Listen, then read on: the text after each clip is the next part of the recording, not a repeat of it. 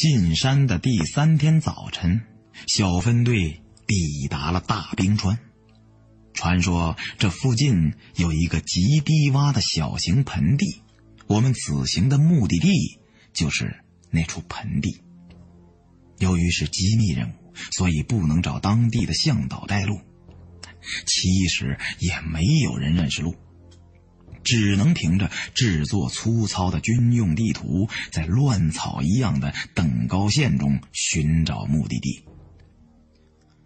大冰川是由三部分组成的，落差极大，坡度很陡峭，最高海拔超过六千米，积雪万年不化。中间一段最长，全是镜子面一样溜滑的寒冰。冰层厚达上百米，最下边又低于青藏高原的平均海拔，像裂痕一般深深地陷进大地。这里地气偏暖，形成了一个罕见的绿色植物带。在最低的地方，高原反应也减轻了。要是想继续往昆仑山的深处走，就必须要经过大冰川下的山谷。出发前，工程师曾警告过大家，在冰川下边行军不能发出大声响，否则引起雪崩，就得被活埋在下边。众人连大气都不敢喘一口，结果半路上还是出了事故。在从冰川下到山谷的过程中，有一位北京来的工程师失足跌下了冰川。我们在冰川下面的绿洲中找到了他摔得稀烂的尸体。女地质勘探员洛宁和他是一个单位的同事，见此惨状，忍不住就想放声大哭。一个姓王的地质专家赶紧用手把他的嘴捂上，小声说：“别哭出声来。”洛宁把头深深埋在王工怀里，痛苦的抽泣着。指导员带头摘下了帽子，向同伴的遗体默哀告别。随后，我和嘎娃两人把他的尸体收拾到一起，装在一个袋子中掩埋了。这位工程师和我们在一起不到三天，我只知道他是北京的，甚至还来不及知道他的名字。就这么无声无息的死了。大个子用工兵铲轻轻的挖掘地上的泥土，挖了没几下，忽然从他挖的土坑中飞出来一个蓝色的大火球，个头有篮球大小，在半空中盘旋两圈，一下子就冲进了人群里。小分队的成员们急忙纷纷闪避，火球。落在地上，蓝色的火焰逐渐熄灭。原来是一只奇形怪状的小瓢虫，全身都像是红色的透明水晶，翅膀更是晶莹剔透，可以通过透明的甲壳依稀看到里面的半透明内脏，其中似乎隐隐有火焰在流动，看上去说不出的神秘诡异。对望了一眼，都想问这是什么虫子，但是谁也不可能给出答案。大概是尚未发现的物种。王公好奇地靠了过去，推了推架在鼻梁上的深度近视眼镜，激动地用两只手指把像红色火焰一样的瓢虫捏了起来，小心翼翼地仔细观看。然而。就在此时，他和瓢虫接触的手指被一股蓝色的火焰点燃，顷刻间，熊熊烈焰就吞没了他全身，皮肤上瞬间起满了一层大燎泡，随即又被烧烂，鼻梁上的近视镜烧变了形，掉在地上，他也痛苦的倒在地上，扭曲挣扎。我们想救他。已经来不及了，他被火魔焚烧的惨叫声响彻山谷，听得所有人都不寒而栗，而且看样子一时半会儿还不会咽气。有人想用铲子铲土扑灭他身上的火焰，但是他全身烧伤面积已经达到了百分之百，属于深度烧伤。就算暂时把身上的火扑灭了，在这缺医少药的昆仑山深处，怕是也挨不过一两个小时。那不是让他活受罪吗？这种活人被火焚烧的情景太过残酷，洛宁不敢再看，把头扭了过去。他的表情凝固住了，捂着耳朵，张着嘴，也不知道他是想哭还是想喊。年龄最小的小林也吓坏了，躲在大个子身后，全身抖成一团。二班长掏出手枪，想帮助王工结束痛苦。实在是不忍心看他这么遭罪，而且再由着他喊下去，非引起雪崩不可。指导员按住了二班长正在拉枪栓的手，对他低声说道：“不能开枪，用刺刀，让我来。”山顶有数万吨的积雪悬在大冰川之上。任何一点响动都可能引发灾难性的后果。现在我们唯一能帮王宫的，就是给他心口窝上来一刺刀，让他痛痛快快的死去。刻不容缓，指导员从一个战士手中接过上了刺刀的五六式半自动步枪，轻轻说了声：“对不住了。”同志哥一闭眼，把军刺插进了王工的心脏。王工终于停止了撕心裂肺的嚎叫，倒在地上，不再动弹。而他身上的火焰还在继续的燃烧。指导员刚想把刺刀从他心口抽出来，那股妖异的蓝色火焰猛地一亮，竟然顺着刺刀从步枪的枪身传了上来。火焰的速度实在太快，甚至连一眨眼的功夫都不到。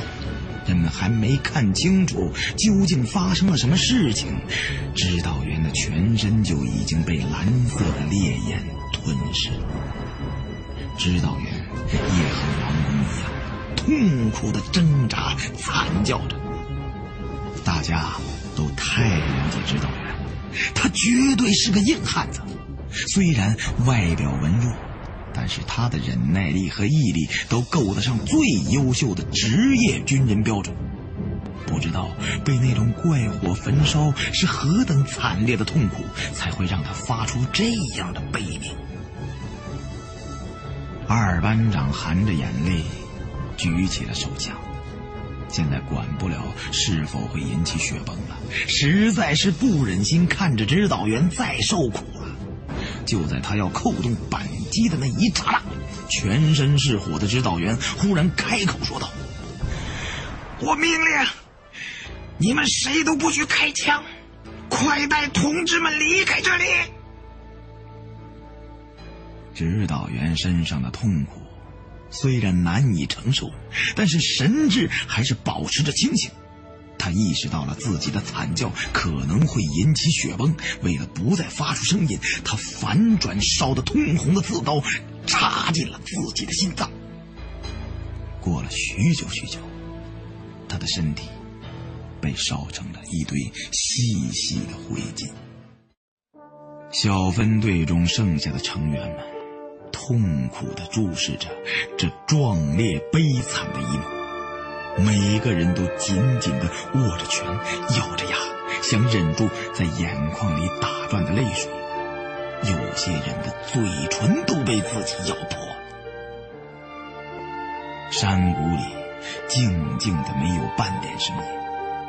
头顶湛蓝的天空映在大冰川的冰面上，让人有种错觉：这世界上似乎有两个相同的天空，分不清楚。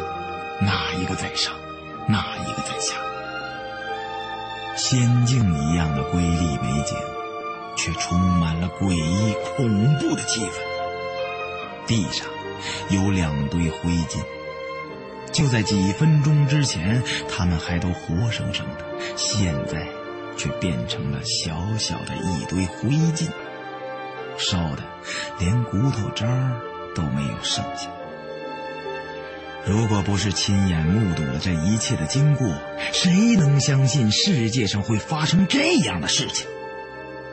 忽然，从王宫被焚烧后剩下的灰烬中飞出一个蓝色的火球，他面对着众人悬停在半空，似乎是在选择下一个目标。他的速度奇快无比，在他的攻击范围之内。任何人都没把握能逃得脱。空气中传来一阵轻微的震动声，是这只古怪瓢虫抖动翅膀飞行所发出的声音。现在，小分队已经失去了三个人，都是最主要的成员。作为领队的指导员，还有两名工程师都牺牲了。剩下的两名工程师，一位。是测绘员洛宁，还有一位是上海地勘院的刘工。看来这次的任务是无法完成了。指导员不在，士兵们心里少了主心骨。但是几乎所有的人在面对这团妖异的蓝色火球时，心中都产生了相同的想法。宁愿被雪崩活埋，也绝不想被这鬼东西活活烧成灰。有几名沉不住气的战士们，已经举枪瞄准了半空中的瓢虫。二班长突然抢上一步，对大家说道：“同志们，指导员牺牲了，现在俺是队长了，俺命令你们，全都得给俺活着回去，中不中来？”我明白了，二班长想做什么。他是想牺牲自己，给其他人撤离争取一点宝贵的时间。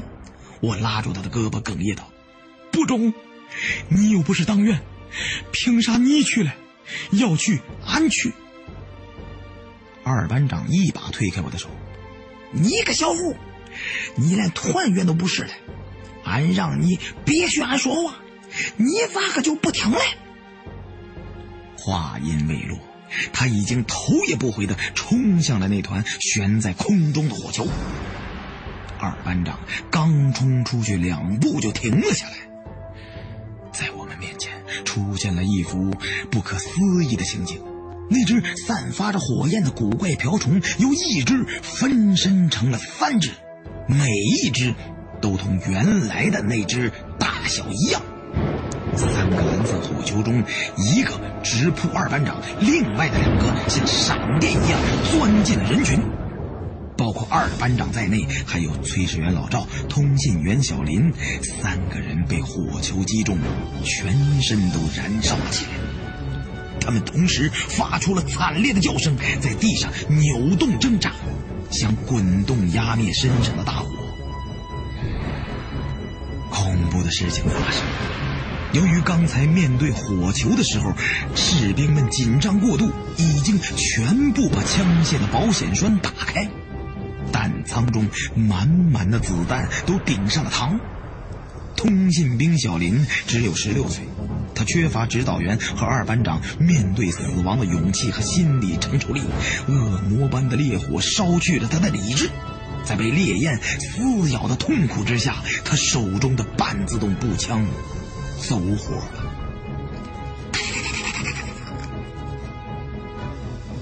又是三名战友被他射出的榴弹击中，倒在了血泊之中。事情向着最恶劣的方向发展。指导员宁可自杀，也不肯让我们开枪。可最后，枪还是响了。被奇怪的火虫攻击虽然可怕，但雪崩发生就意味着灭顶之灾。小分队的成员有一个算一个，谁也活不了。在大冰川下的山谷，大喊大叫也许只有三成的概率引发雪崩，但是枪声百分之二百会引来最可怕的后果。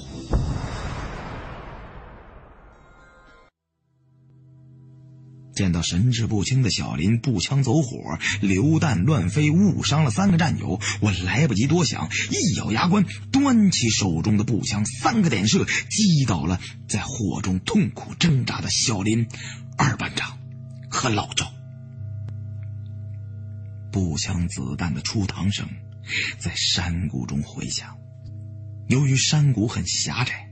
再加上大冰川镜面一样的冰壁，简直就是一个天然的大音箱。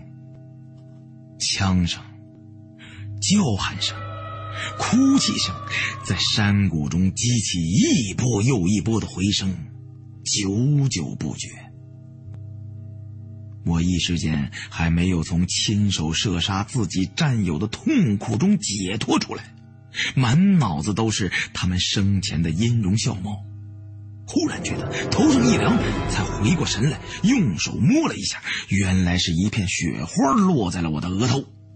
太阳挂在天空中，闪烁着耀眼的光芒。这时候不可能下雪，我心里咯噔一沉，脑海中浮现出第一个念头就是：终于雪崩了。这时，在三个死去战友还在燃烧的尸体上，各自飞起一个蓝色的火球。此时此刻，已经不用再对开枪有所顾忌了。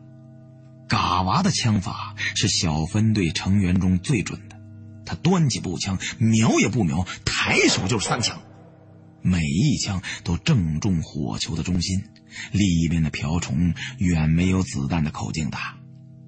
重身整个都给子弹打没了，火焰也随之消失。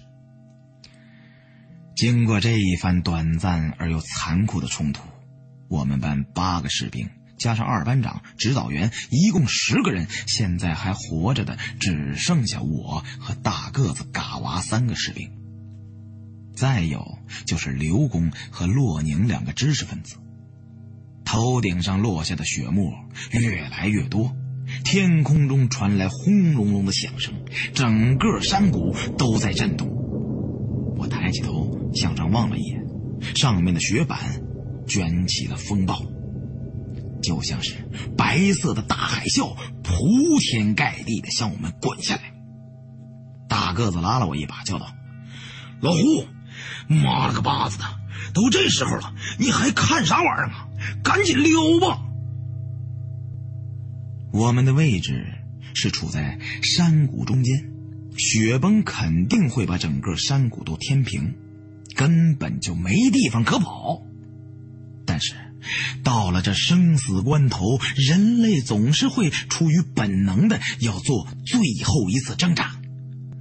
洛宁早已被吓得昏倒在地，大个子把他扛到肩膀上。我和嘎娃两个人连拉带拽的拖着刘工往大冰川的对面跑去，指望着能在雪崩落下来之前爬到对面稍微高一些的山坡上去争取这最后的一线生机。在最绝望的时候，我们也没有扔掉手中的枪，枪是军人生命的一部分，扔掉枪就意味着扔掉了军人的荣誉。但是别的东西都顾不上了，各种设备都扔掉不管，想把身上的背包解下来扔掉，但是匆忙之中也来不及了。五个幸存者互相拉扯着狂奔。那雪崩来的实在太快，排山倒海席卷而来，山谷一时间的地动山摇。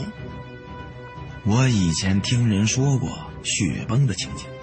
但是万万没有想象到，天地间竟有如此威力的银色巨浪。这一下，人人心如死灰，就算再多长两条腿，也跑不脱了。雪崩所引发的猛烈震动。使我们面前陡峭的山坡上裂开了一个倾斜向下的大缝，空中席卷而来的雪暴已至，众人来不及多想，奋力冲进了山石中裂开的缝隙。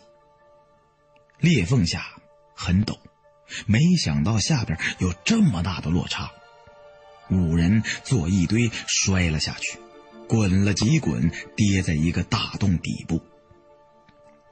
随后，一块巨大的雪板从后滚将下来，把山缝堵了个严丝合缝，激起了无数血沫，呛得五个人不停的猛烈咳嗽。头顶轰隆隆、轰隆隆响了个良久，才平静下来。听这一阵响动，上面已不知盖了多少万吨积雪。黑暗中不能辨物，众人死里逃生，过了很长时间，才有人开口说话，满嘴的东北口音，一听就知道是大个子。还能喘气儿的，吱个声。老胡。嘎娃子，刘公，骆公，你们都在吗？我感觉全身都快摔散了架，疼得暂时说不出话来，只哼哼了两声，表示我还活着。嘎娃答应一声，掏出手电筒照了照四周。洛宁目光呆滞的坐在地上，好像。没怎么受伤。刘公倒在他身旁，双目紧闭，昏迷不醒。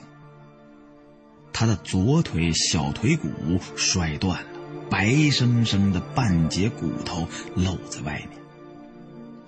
我们跌进的这个山缝又窄又深，手电筒的照明范围之外都是漆黑的一片，不知道远处是什么地形。大个子用手探了探刘公的鼻息，一抖了手说：“完了完了，气儿都没了。”我爬过去一摸刘公的颈动脉，确实是心跳都没了。于是叹了口气，对大个子说：“咱们把刘公埋了吧。”我取出工兵铲想挖坑。嘎娃在一旁把我拦住，指了指地下，虫子，火。嘎娃这一提醒，我才想起魔鬼一样的瓢虫。小分队一共十四个人，在那惊心动魄的几分钟之内就死了十个。看来这里的土地不能随便挖掘，天晓得下面还有什么鬼东西。但是。总不能把同伴的尸体就这么摆在外边，只能采取折中的办法了。我用手电筒照明，嘎娃和大个子在附近捡了些碎石块，盖在刘公的尸体上，算是给他搭建了一个简易的石头坟墓。在这个过程中，洛宁始终坐在地上一动不动，静静地注视着刘公的石头墓。最后，再也忍耐不住，哇的一声哭了出来，压抑在心头的哀伤如决堤潮水般释放了出来。我想劝劝他，但是实在是不知道该说什么。被他的哭声触动，也是鼻子发酸，心如刀绞。想起昨天晚上，小分队还围在营火前高唱军歌。那嘹亮的歌声似乎还回响在耳边。然而，今天大部分战友都永远长眠在了昆仑山的大冰川下。我扶着洛宁站了起来，一起为刘公和其他战友们默哀。那时候，不管什么场合都要饮用毛血。我带头念道。漫天洁白，雪里行军情更迫。其余的三个人也同声应和。头上高山，风展红旗过大关，唯有牺牲多壮志，敢叫日月换新天。随后，众人举起右拳宣誓：战友们，同志们，请放心走吧。有些人的死轻于鸿毛，有些人的死重于泰山。为人民的利益而死，重于泰山。你们就是为了人民的利益而牺牲。我们一定要继承革命先烈的遗志，踏着你们用鲜血染红的足迹，将无产阶级文化大革命进行到底。最后的胜利永远属于我们工农兵。当时我还是个新兵蛋子，从来都没参加过战友的追悼会，不知道应该说什么，只是记得别人开会时都这么说，在那种情况下，也没什么合适不合适之分了。许久许久，众人从痛苦中平静下来。处理了一下身上的伤口，好在都是轻伤，不影响行动。随便吃了几口压缩饼干，聚拢在一起商量下一步该怎么办。从被雪板压住的山谷出去是不可能的，我估计整个山谷可能都被雪崩填平了。现在，只能另找出路。嘎娃。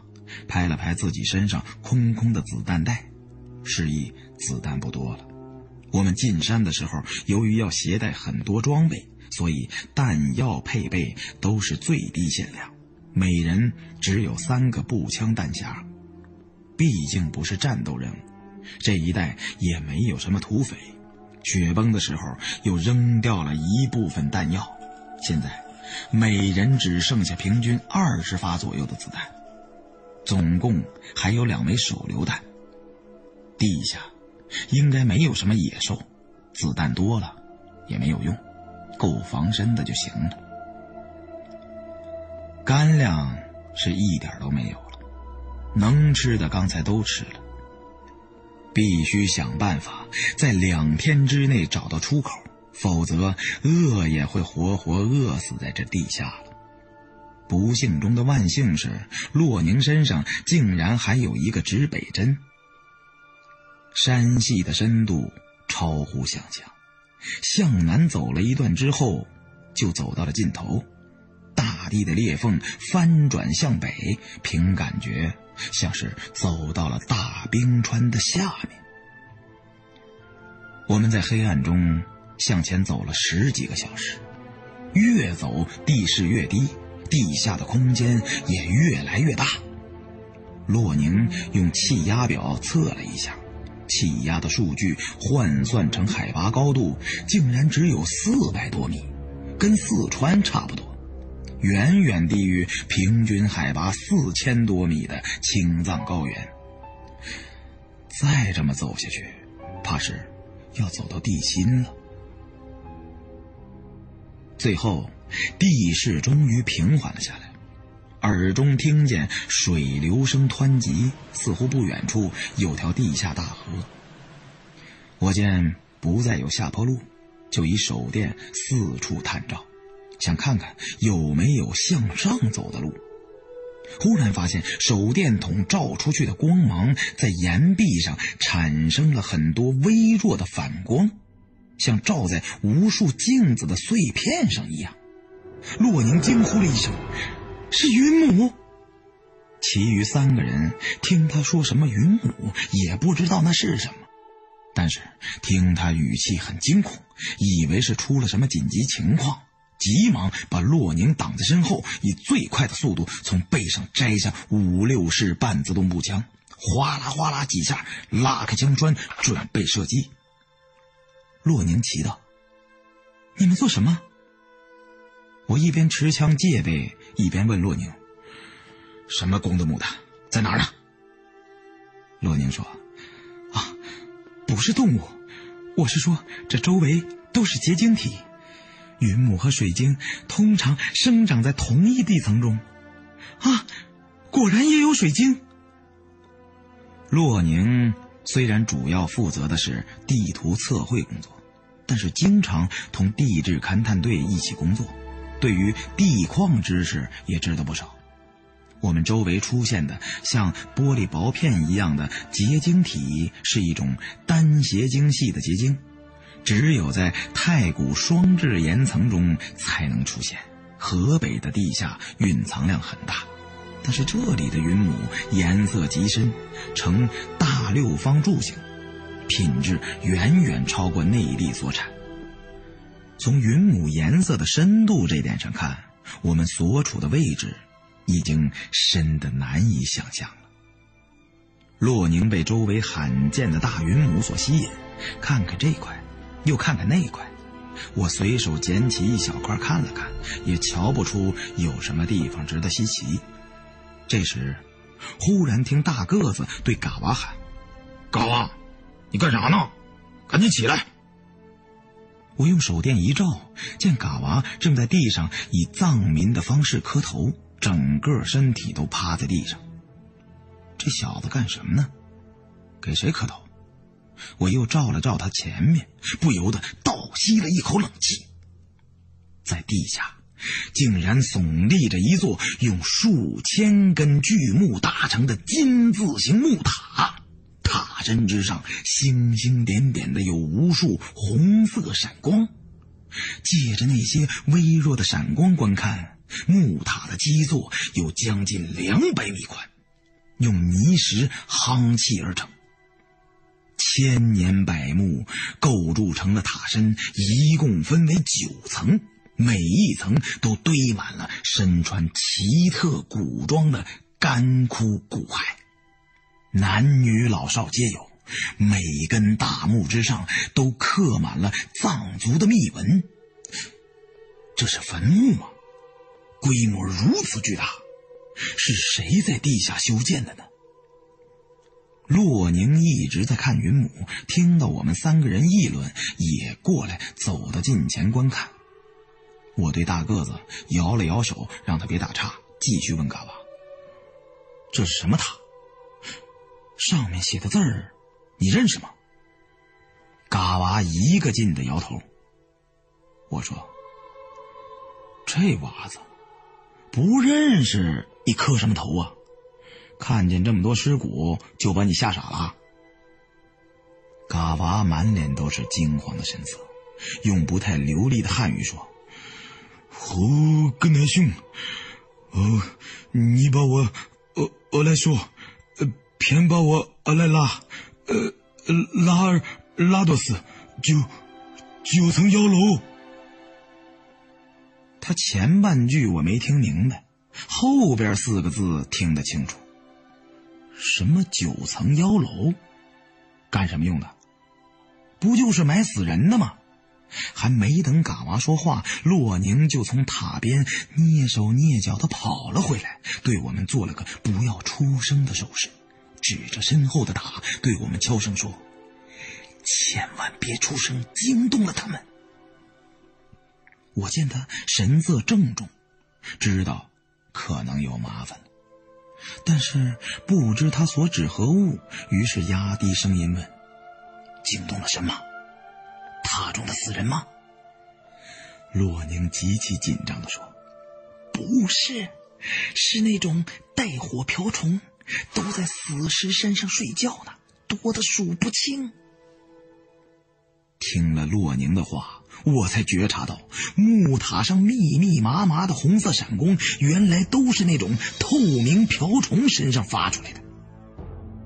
虽说我身上多少具备那么一些革命军人大无畏的气概，但是一想起那种古怪的瓢虫，这心里就觉得恐慌。这种超越常识的生物太难对付了。山谷中那惨烈的一幕给我留下的恐惧感太强烈了。我打个手势，四个人悄无声息的向来路退了回去。还没走出几步，嘎娃脚下忽然踩空，跌入了一条沟中。这条沟很隐蔽，又和我们行进的路线平行，所以来的时候我们都没发现。沟虽然只有一米多深。嘎娃还是被摔得闷哼了一声，我赶紧跳下去扶他，见嘎娃正捂着脚，满脸都是痛苦的表情。这时，洛宁和大个子也分别下到沟里，用手电筒一照，发现嘎娃的脚被一根尖锐的白骨刺中，连鞋带脚被穿了个透明窟窿，血流如注。沟里满地都是层层叠叠的各种动物白骨，数量太多，难以估算。看样子，这条沟应该是牛、马、羊、狗之类的动物殉葬坑。为了不惊动附近木塔中的瓢虫，大个子用手捂住嘎娃的嘴，不让他叫出声来。我一把拔出了插在他脚上的白骨。洛宁将随身急救包中的云南白药撒在他伤口处，又拿出白绷带帮他包扎上止血。我手上沾满了嘎娃腿上的血，随手在自己的军装上胡乱抹了几把，脑中忽然闪出一个念头：这座牛马殉葬坑挖的好生古怪，不是方形圆形。而是挖成长条的沟形，长沟直通那座安放尸体的木塔。这种形状正好和风水秘术中提到的一种名为“社”的布局相同。如果真是这样，那么在平行的位置上还应该有一个规模相同的殉葬沟。两条殉葬沟相互平行，夹住木塔结构的坟墓，构成二龙戏珠之势。照这么推断，旁边那条沟应该是墓主人生前所用的一些器物。只是不知道这两条殉葬沟是人工的还是天然形成的。看来后者的可能性更大一些。附近河水流动声很大。从河水激流上判断，是在西北方，也就是九层妖楼的后边有一条地下河，因为龙是离不开水的。如果真是我预想的这样，那么这个地下世界的地图早就在我的脑子里了，只不过需要找到另一条殉葬沟，才能证实我的推断。大个子。推了我肩膀一把，老胡，整啥事呢？我想得出神，被他一推，这才回过神来。我问洛宁：“洛公，你能估算出来我们现在的位置吗？大概在地图上的什么地方？”洛宁用指北针参照着地图计算了一下，沉吟片刻，说道：“咱们在地下。”是一直不停的朝北走了十几个小时，按照咱们的速度推测，早就过了头上的大冰川了，应该快出昆仑山了。我把我刚才的想法说了，这时候要是往回走，只能回到被雪崩覆盖住的山缝。如果我估计的没错，咱们沿着地下河走，应该可以有路出去。但是，这么做就要冒险从九层妖楼的下面穿过，这是个死中求活的方案。四个人合计了一番，觉得这么做虽然充满了危险，但是值得冒险一试。不过，我决定先去找到另一条殉葬沟，证实一下。行动前，我问嘎娃：“到底什么是九层妖楼？”嘎娃汉语说的很吃力，讲了半天，我终于听明白了一些。在他的老家穴位，也有一座和这座九层妖楼完全一样的遗迹。相传，这种九层妖楼是古代魔国历代君王陵寝的殡葬形式。魔国灭亡的时候，那座墓已被英雄格萨尔王摧毁了。在藏地高原，只剩下一堆烂木头架子，以及牧民口中传承下来的叙事诗歌，在世世代代歌颂着格萨尔王像太阳一般无与伦比的五旬。藏族牧民经过这些遗迹的时候，都要顶礼膜拜、吟唱史诗，这倒不是惧怕魔国君王的陵墓。而是为了表达对格萨尔王的尊敬。嘎娃还说了些宗教方面的事，我就听不明白了。那种鬼火一样的虫子，是不是墓中的安息的亡灵，也就不得而知了。我把洛宁等三人留在原地，自己匍匐前进。在与牛马殉葬沟隔了一百多米的地方，果然还有另一条殉葬沟。里面都是古代皮靴、古藏文木片、古蒙古族文木牍、彩绘木片及金饰、木蝶、木翅、木鸟兽、铜器、粮食和大量丝绸等陪葬物品。看来我推断的没有错。九层妖楼后面的地下河肯定与外界相连，于是潜回动物殉葬沟，招呼另外三个人行动。我当先开道，大个子端着枪在我身后，其次是嘎娃，他脚上刺得不轻，洛宁在后边扶着他行走。九层妖楼的规模很大，地下空洞本来极为广阔，但是。塔楼和两边的大片云母把向北去的道路几乎堵死了，两侧只有很窄的地方勉强可以通行。我们提心吊胆地从木塔下经过，见到塔中那些闪烁着火焰气息的瓢虫，觉得心脏都要从嗓子眼里跳出来了。塔下两百米的路程，每一步的距离都显得那么遥远。好不容易蹭过九层妖楼，向前走了不到两百步，忽然脚下一软，像是踩到了什么巨大的动物。我用手电一照，脚下是一只从来没见过的巨大爬行动物，它吐着长长的舌头，肤色和地面的颜色十分接近，样子有点像巨蜥。又有点像鳄鱼，但是没有那么粗糙的表皮，而且前吻没有蜥蜴那么尖锐，长得比较圆，舌头像蛇一样又红又长，前面分了个叉，全身皮肤漆黑，长满了大块的白色圆斑。单从外貌上形容，基本上可以说是一只有条长尾巴的超级青蛙。我这辈子天不怕地不怕，唯独比较怕这种恶心的东西，吓得我一下子缩到了大个子身后。大个子也看见了这只奇特的动物，也吓了一跳。军人唯一可以依赖的伙伴就是枪，他出于本能的反应，举枪就打，啪啪啪啪，一个点射，那只爬行动物扭动了几下，就此死去。这时，走在最后的洛宁走了过来，看了看地上的动物死尸，吁了口气，对我们说：“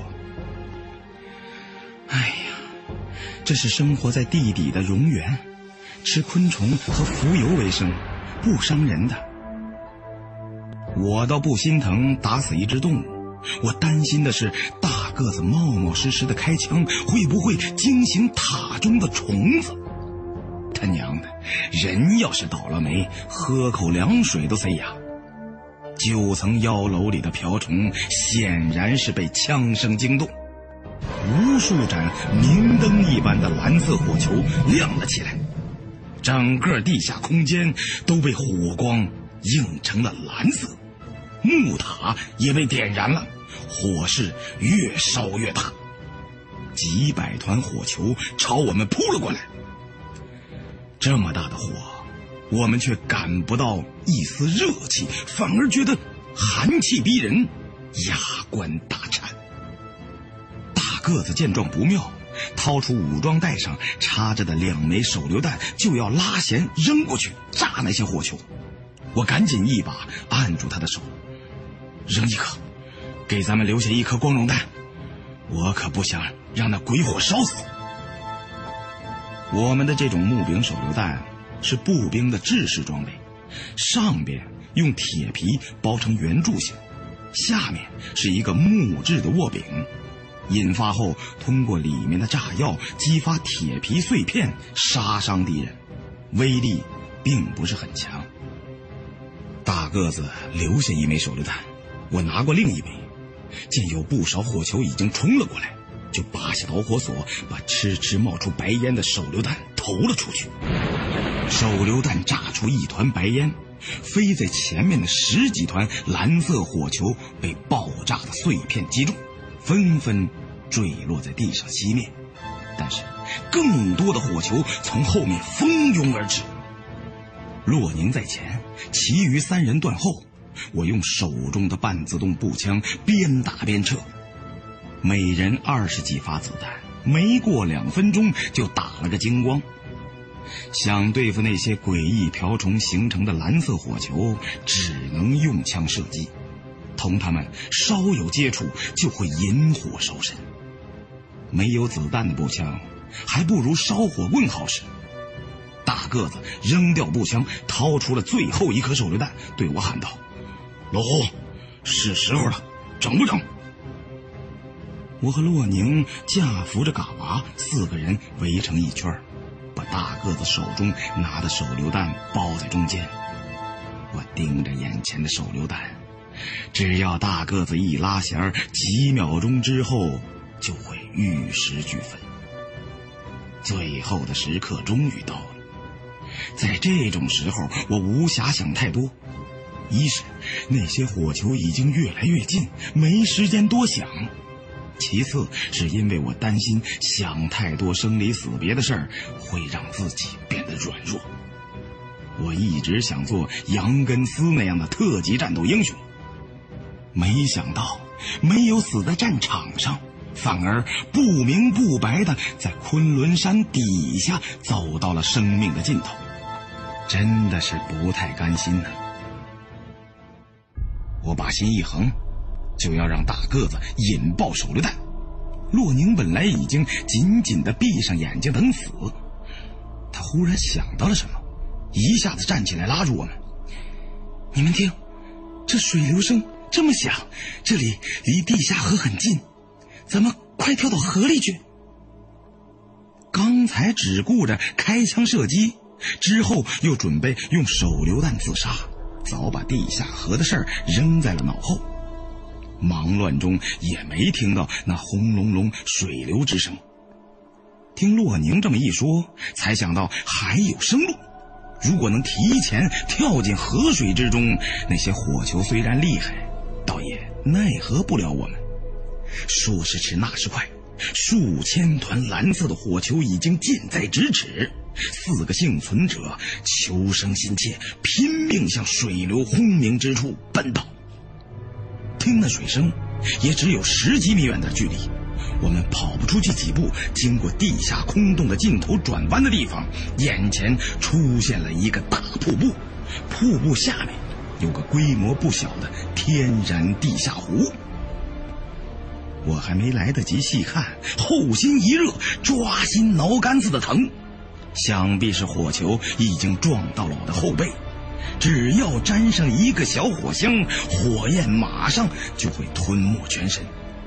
这生死关头，哪里还来得及多想？纵身一跃，就跳下了湖中。混乱中，只见大个子等三人身上也被烧着了，狂叫着先后跃进湖里。我一个猛子扎进了水里，身上的蓝色火焰也随即被湖水熄灭。水火不容，其余的飞虫似乎也知道湖水的厉害，只在离湖面两三米的地方徘徊，不敢冲进来攻击。我从水中露出脑袋换气，发现大个子也冒了出来，唯独不见洛宁和嘎娃两人的踪影。我担心他们不识水性，溺在湖中。深吸一口气，准备再次潜入水中救他们。这时，洛宁已经拖着嘎娃从湖中浮了上来。原来嘎娃一辈子都没游过泳，跳到湖里之后就被水呛晕了过去。洛宁刚好看见，就潜入湖中把他救了上来。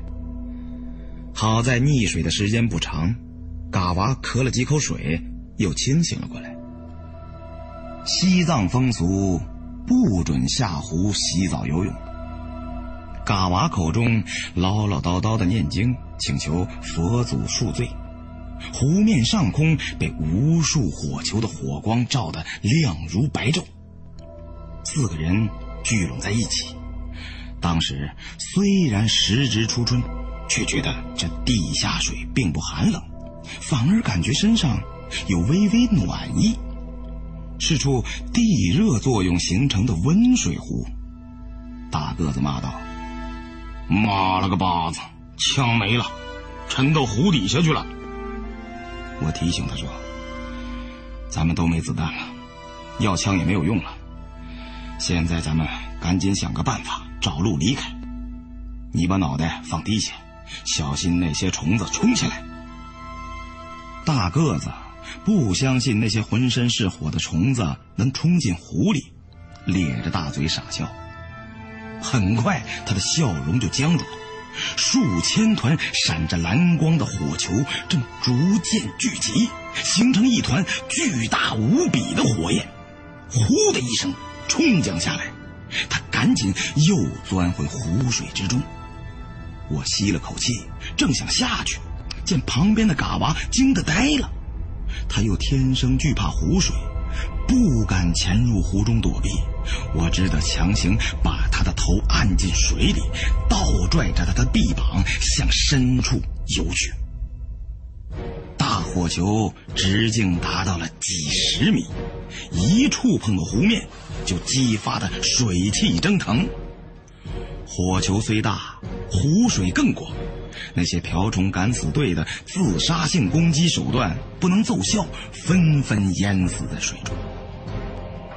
湖底本来一片昏暗，但是被上边的火光映照，勉强能看清水下十几米的环境。水深处有无数大鱼在缓缓游动。这些鱼和我以前见过的完全不同。大鱼须子极长，酷似大马哈鱼。由于生活在黑暗的环境中，眼睛已经退化了，只剩两个白点。我被这些大鱼奇怪的样子吓了一跳，吃了几口水。再看嘎娃也手足乱蹬，已经闭不住气了，想挣扎着游上去换气。刚好湖底突然暗了下来，我估计那些虫子已经死的差不多了，拉着嘎娃游上了湖面。湖面上漂浮着一层瓢虫的死尸，没有了火光，到处都是黑沉沉的一片。我对大个子喊道：“大个子，你那儿还有手电筒吗？”大个子答道：“都整丢了。”啥也没剩下，这回咱就摸黑走吧。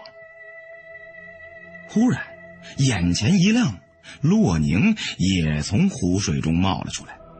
他用手抹了抹脸上的水，他的另一只手中拿着一把军用拐形电筒。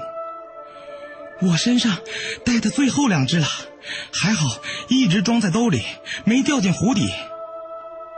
众人互相拉扯着爬上了岸。都觉得又累又饿，再也没精力行动了。十几个小时没吃东西，别说是血肉之躯，就算真是铁打的，怕也撑不住了。大个子又跳进湖里，用刺刀扎了一条鱼回来，胡乱刮了刮鱼鳞，切成数片。我先尝了一口，生鱼肉的味道还行，不太腥。只是微微有些发苦，多嚼几口，就觉得很香。只有嘎娃说什么也不肯吃。三个人狼吞虎咽的生吃了一条大鱼，觉得还有点意犹未尽。于是大个子又游进湖里去摸鱼。洛宁查看嘎娃脚上的伤口，我在湖边转了一圈，看看有没有什么地方可以出去。瀑布的水流这么大，这个湖应该有地方分流。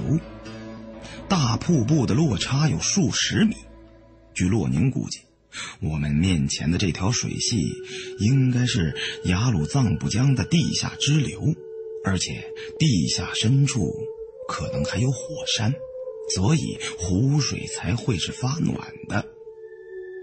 我拿着洛宁的拐形手电筒，找到了一个地下湖的缺口，湖水顺着这处缺口流了出去。这条水路是个七八米高的山洞。下边完全被水淹没，没有路可走。想前行的话，只能从水里游出去。我回到洛宁身边，把看到的情况对他讲了。洛宁的地图和指北针都丢了，只能凭直觉推测。他多年从事测绘工作，经验丰富，他估计我们的位置离不动泉。已经不远了。不动泉即便在严冬也不结冰，说明地下有熔岩。问题是，从哪里可以回到地面？一直在地下走来走去的也不是办法。现在可行的方案，也只有沿着河走了，因为只有在有河道的地方，才不会是死路。大个子。也垂头丧气的回来了，他这次没抓到鱼。我们不想再做停留，三个水性好的人把嘎娃架在中间，顺着水流的方向朝地洞的远处游去。这条地下河的河面虽然不宽，但是下面的潜流力量很大，借着水流的冲击，半漂半游的并不费力，只是水温比刚才高了不少。鼻中所闻全是硫磺的气息，伸出水中，仍然觉得口干舌燥。大个子有些焦躁，边游边抱怨：“咱这次可能犯了左倾盲动主义的错误了，怎么游了这么久还不到头？这地方水流这么急，连个能站住脚歇气儿的地方都没有，不如折返游过去得了。”我批评大个子道：“你早干什么去了？都游出来这么远了，才问红旗能打多久？是不是对咱们的革命能否取得最后胜利还怀有疑问呢？啊，万里长征走出第一步，你就开始动摇了？你给我咬紧牙关，坚持住！”大个子狡辩道：“嗯咋能这么说呢？”我这不是想给革命保留点力量吗？嗯，照这么瞎整，给革命造成了损失，算谁的呀？我们的话刚说了一半，洛宁惊呼一声：“你们看后边，是不是有什么动物？哎呀，好像是水怪！”我也听见了后边的水中有异常响动，回头用手电一照。水花翻滚，一个巨大的黑影从水中迅速的接近过来。手电筒的照明范围不够，看不清究竟是什么。来者不善，善者不来。我们都把军刺抽了出来，凝神备战。河面下，潜流和暗涌的力量越来越大。根本停不下来，身不由己的被河水冲得继续向前。后面那只巨大的怪物也如影随形般的跟着。怪物的大部分身体都在水中卷起一波一波的水花。河道的山洞中太黑，只闻其声不见其形。从声音上判断，它少说也有七八米长。暗河的最后一段，水流更急，我们四个人怕被冲散了，紧紧地抱成一团，在河水中打着转，跌入一个洞口。下面是一条极大的地下暗河，河里水温很高，有无数条像我们刚才所经过的河道一样的支流从山壁中喷出，像一条条大水龙头。汇流进下面这条主河道，两侧还有很多凸起的石孔，不断冒出白色的高温气体，有些石缝中还有一些暗红色的岩浆。看来这里大概就是洛宁所说的地下火山带了。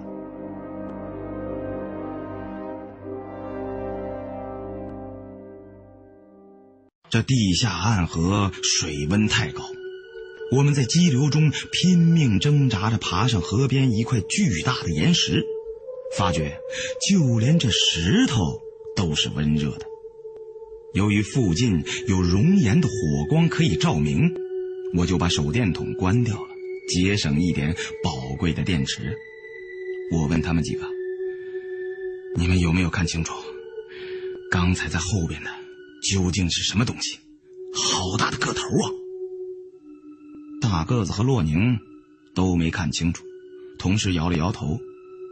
嘎娃最惨了，喝了一肚子的河水，肚皮撑得滚圆，一张嘴说话还没出声，就先吐出了好几口水。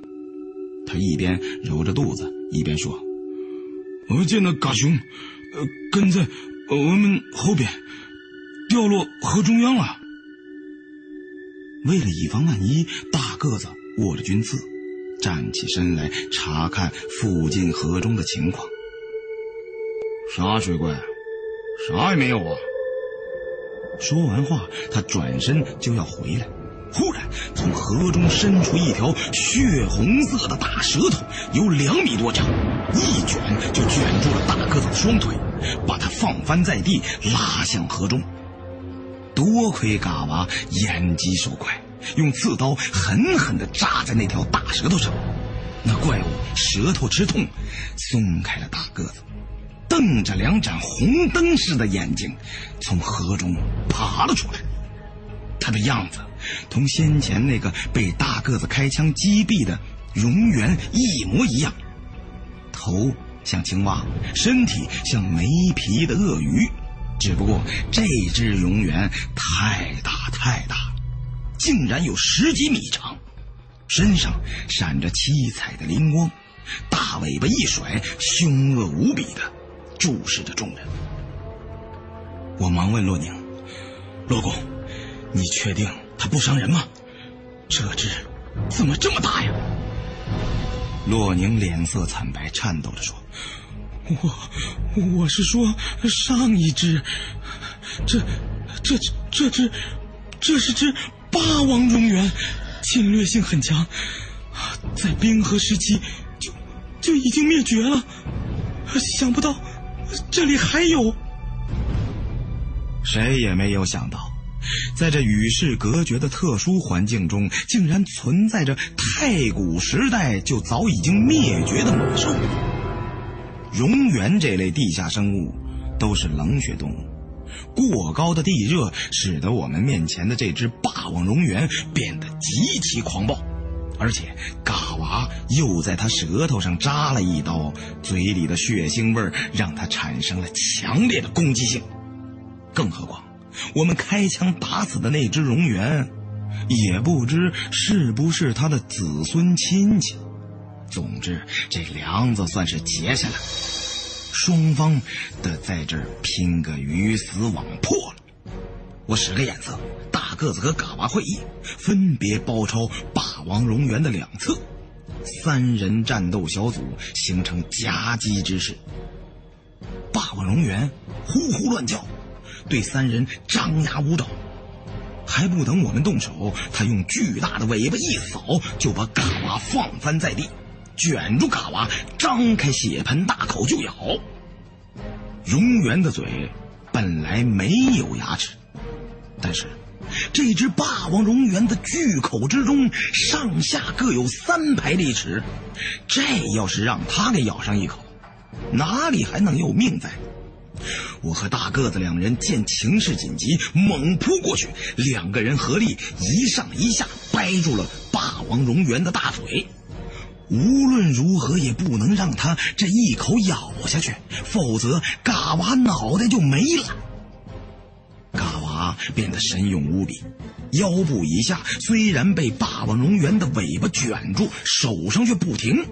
只见这只怪物皮糙肉厚，不惧水火，只好用刺刀在他的口中猛戳。霸王龙源口中受伤，又惊又怒，使出怪力，身子打了个挺，把身上的三个人甩脱在地。这家伙的力量奇大，我被他甩在一块石头上，撞得气血翻涌，眼前金星乱冒。大个子落进了河中，不过马上又爬回了岸上，浑身都是冒着白色蒸汽。被河水烫得嗷嗷直叫，只凭三把刺刀想跟这只庞大的霸王龙源搏斗，这无异于以卵击石。四个人发一声喊，一起落荒而走，霸王龙源在后紧追不舍。地下全是火山岩和火山灰，踏上去又软又滑，跑起来十分吃力。为了能够甩掉身后这只大怪物，我们踩着河谷边的火山岩向陡峭处爬去，手足并用，越爬越高。我正爬了一半，就听到大个子对我大喊大叫，让我小心。我低头向下看了一眼，霸王龙源就像条大蜥蜴一样游走在山壁上，尾随而来，距离我已经不到三米远。他那条长长的舌头都快舔到我屁股，我想跳下去逃生，但是爬得太高，没把握能跳进河里。要是稍有差错，摔在石头上可就惨了。我大骂一声，腾出一只手，拔刺刀，准备做困兽斗，就是死了也要拉上这只怪物垫背。其余的三个人也看到霸王龙源马上就要追上来，可是山壁的坡度太陡，不可能赶到及时来帮忙，都咬着牙瞪着眼，却无可奈何。洛宁突然想到什么，趴在石壁上对我大喊：“小胡同志，光用弹！”其余的人同时想到了，对呀，我们还剩下一颗手榴弹，一直都没有使用。此刻就装在大个子的武装袋里。中国制造的制式木柄手榴弹都是防水。有些在青海湖驻防的士兵经常用手榴弹在湖中炸鱼。刚才虽然众人都落入水中，但是手榴弹应该不会受潮。多亏了洛宁的提醒，大个子掏出了手榴弹，老胡接住了，从斜上方向我抛了过来。我连忙把刺刀横叼在口中，用右手一抄，接住了手榴弹。用大拇指推掉保险盖，张口扔掉刺刀，咬住了拉环。手榴弹的导火索被引燃，呲呲的冒出白烟。我向下瞅准了霸王龙源的大嘴，把手榴弹就扔了进去。霸王龙源哪里知道手榴弹是何物，见黑乎乎的飞了过来，按他平时猎食的习惯，用长舌一卷，吞进口中。砰的一声闷响，手榴弹在他口中爆炸。霸王龙源身体上的表皮虽然坚硬，但是口腔里的皮肉却很软。这一下把他脑袋从里到外炸了个稀烂，掉落到石壁下面。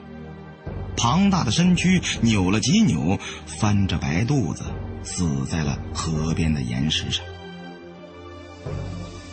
我长出一口气，全身都被冷汗浸透。刚才也没觉出害怕，这时候却觉手足发软，往下看一眼就觉得头晕。忽然，山壁一阵剧烈的晃动，地下河的河水暴涨，空气中全是硫磺的气息，一股股的热浪从下面冲了上来。河床下的火山开始活动了。事出突然，众人措手不及，险些掉了下去。慌忙爬上了一个比较平缓的斜坡，坐下喘了几口气，惊魂未定，却见地下的震动越来越剧烈，火山岩堆积成的山壁随时都可能会倒塌。洛宁说：“不一定会出现火山爆发，应该只是火山的周期性活动。这种活动周期的时间不确定。”有可能几天一次，也有可能几百年、几千年才发生一次。火山也分成很多种，常见的那种倒喇叭烟囱型的火山是大规模喷发以后才形成的。也有些火山虽然不是死火山，但是数万年来始终没有喷发过，就一直深深的埋藏在地下，偶尔会出现震动。不过，不管它是多少年活动一次，我们算是倒霉，正好赶上了。本想沿着地下暗河寻找出口，但是下面的河水都沸腾了，下去就得变成锅里煮的饺子。看来下是下不去。正在一筹莫展之际，嘎娃扯着我的衣服，指着上边让我们看。距离头顶几百米的地方出现了一道细长的白光，我瞧得眼睛发花，双目一阵刺痛。那是什么东西啊？难道又是什么早已灭绝的生物？洛宁惊喜交加：“是天空，是天空啊！”地下火山的震动引发了地震，头上的大地裂开了一条大缝。太久没见过外面的天空了，我都快忘了天空是什么样了，是蓝的还是白的？我对其余的人说道：“同志们，真是天无绝人之路，坚持到最后就是胜利。为了新中国，前进！”本来已经筋疲力尽的四个人，突然见到了逃生的希望。平地里生出无穷的力量，拽开两条腿，抡圆了胳膊，拼了命的顺着斜坡往上爬。下面的震动声越来越激烈，热浪逼人，浓烈的硫磺味呛得人脑门子发疼。我们担心那条裂缝又被地震震得闭合上，人人都想越快出去越好。都在四十五度的斜坡上使出了百米冲刺的劲头。越往上，火山岩越碎，有的就像沙子一样很难立足，爬上来三尺又掉回去两尺，手上的皮都磨掉了，也顾不上疼痛，咬紧了牙，连蹬带跑，五六百米的高度就好像万里长征过雪山一样艰难。在体力全部耗尽之后，终于又回到了地面上。蓝天白云，两侧群山绵延起伏。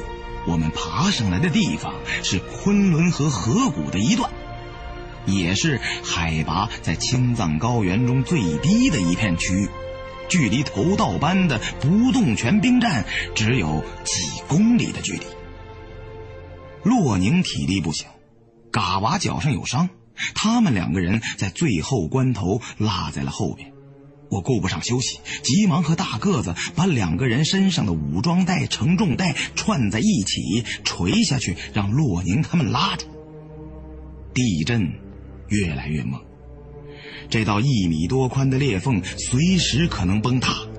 洛宁和嘎娃只能紧抓住袋子，踩上一步就滑下去一步，就连半步也爬不上来。我和大个子使出吃奶的力气往上拉，但是两个人的力气再大，也不可能把他们同时拽上来。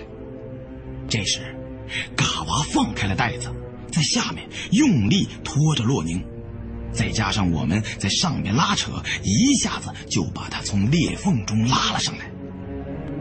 等我想再把袋子扔下去救嘎娃的时候，一阵猛烈的震动传来，大地又合拢在了一起，嘎娃被活活的挤在了中间。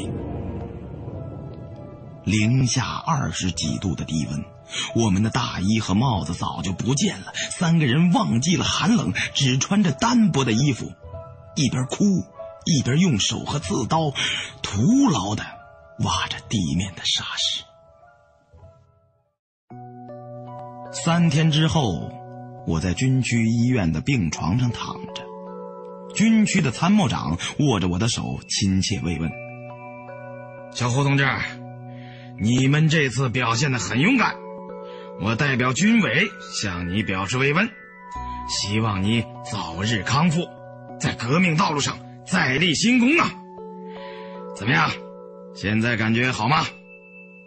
我回答说：“谢谢首长关心，我还还还想说还好。”可是，一想起那些永远离我而去的战友们，小林、嘎娃、指导员、二班长，这个“好”字憋在了胸口，始终是说不出来。正如丘吉尔所说：“世界上没有永远的朋友，也没有永远的敌人，只有永恒的利益。”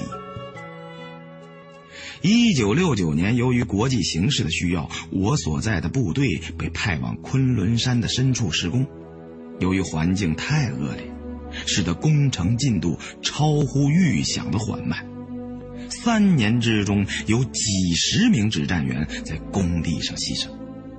然而，我们建设的这座军事设施才刚刚完成了三分之二。这时候。世界格局又重新洗牌。一九七二年，尼克松访华，中美关系解冻，中国的战略部署重新进行了大规模调整。昆仑山里的工程被停了下来，我们这些半路出家的工程兵又都编回了野战军的战斗序列，隶属兰州军区。日复一日，年复一年的训练、出操、演习、学习、讲评的军营生活不仅单调，而且艰苦。又过了几年，文化大革命结束了，党中央及时拨乱反正，四人帮被粉碎。整整十年浩劫之后，社会秩序终于恢复了正常。但是。部队是一个和社会脱节的特殊环境，我在军营里并没有感到什么太大的变化，只不过不需要再像以往那样一见面就念毛主席语录了。但是，每当有新兵入营的时候，还是要对他们进行革命教育。这天上午，我刚从营部开会回来，通讯员小刘就气喘吁吁地跑过来。报告连长，今天有一个排的新兵来报道，但是指导员去军区学习，所以，请你去给新兵们讲革命、讲传统。讲革命、讲传统，其实就是给新兵们讲讲连队的历史。对于这些，我实在是门外汉，但是好歹我现在也是一连之长，指导员又不在家，只好硬着头皮上了。我带着这三十多个新兵进了连队的荣誉陈列室，指着一面绣有“拼刺英雄连”字样的锦旗，告诉他们：“这是在淮海战役中，咱们六连的前辈们取得的荣誉，这个称号一直保留到了今天。”我把那次惨烈的战斗经过添油加醋的说了一遍。我们六连是如何如何刺刀见红，又如何如何在弹尽粮绝的情况下，用刺刀打退了国民党反动派一个整团的疯狂进攻，光荣的完成了上级布置的阻击任务。然后，我又指着玻璃柜中一口黑乎乎的破铁锅，对新兵们讲述：“同志们，你们可不要小看这口破锅。”当年在淮海战役的战场上，咱们六连的革命前辈们，就是吃了用这口破锅烧出来的猪肉炖粉条子之后，去战场上杀敌立功的。你们看，这锅上的裂纹，就是被国民党反动派反动的炮火给炸裂的。至今他还在默默诉说着当年英雄们的事迹和反动派的受刑。我所能讲的也就是这些了，毕竟我不是专业负责抓思想工作的。不过我自认为讲的还算不错，蒙这些新兵蛋子绰绰有余。我让新兵们解散去食堂吃饭，自己和小刘一起走在他们后边。我问小刘：“刚才本连长讲革命、讲传统，讲的水平怎么样？”小刘说。哎呀，连长，讲的贼好啊，听得俺都直流哈喇子。咱们连啥时候学习革命先烈，改善改善伙食，也吃回猪肉炖粉条子呗。我咽了咽口水，弹了小刘一个脑杯革命传统半点都没听到，公他娘的听见猪肉炖粉条子了，快去给我到食堂打饭去。今天食堂好像吃包子，去晚了就让那些新兵蛋子给抢没了。我命令你，跑步前进。小刘答应一声，甩开大步猛冲向食堂。我忽然想起来，最重要的一句话忘了嘱咐他了，赶紧在后边喊了一句：“给我挑几个馅儿大的啊！”我躺在床上，一边吃包子，一边看着我家里寄来的信。家里一切都好，没提到什么重要的事儿。看了两遍，我就把信放在了一边，拿起我家祖传的那本残书。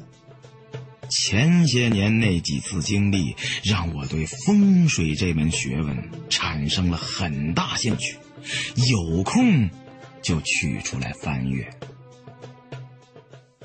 由于这本书中提到了很多五行八卦、艺术之类的名词。比如说，什么东方甲乙木，南方丙丁火，中央戊己土，西方庚辛金，北方壬癸水，什么乾坎艮震，坤兑离位等等，多有不解之处。这些我找了很多书籍翻看，虽然文化程度有限，还是能够对付着看明白了三四成。十六字阴阳风水秘术，这十六字分别是指天、地、人、鬼、神、佛、魔、畜、摄、震、顿、物、化、阴阳、空。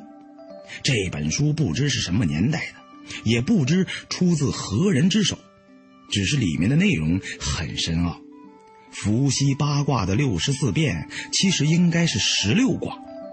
传到殷商时期，因为这十六卦泄露了天机，被神明抹去了其中的一半，就连剩下的八卦卦数都不全。不过，能懂得一二分的人就已经极厉害了。想那诸葛孔明略知一二，就能保着刘备运筹帷幄，鼎足天下。刘伯温只会解三分，便辅佐朱洪武建下了大明四百年的基业。但是这些我就不信了，真能有这么邪乎吗？唯一遗憾的是，这本书只有讲风水五行墓葬布局结构的版本，另外半本阴阳八卦太极之术，从传到我祖父手中的时候就没有。残本读起来有些内容不连贯，而且文字晦涩难懂，难以窥其深意。如果是全本的话，理解起来应该更容易。忽然一阵三长三短的集合号声响起，划破了军营中宁静的空气。我第一个念头就是，肯定出事儿了。平白无故的，绝不会在大白天全营紧急集合。我把剩下的两个包子全塞进嘴里，从床上弹起来，冲出门外。一列列纵队整整齐齐的排开，我见到不只是我们营在集合，整个团都集结了起来。像我这种下级军官，没有资格了解是什么行动，只有服从命令、听指挥的份儿。我们接到的命令是去火车站待命，跟着兄弟部队一起出发。人过一万，如山似海，在军用火车站挤满了上万名士兵，从远处看就如同一片绿色的潮水。看样子，整个师都动了起来。在当时，一个师都调动起来，那不得了啊！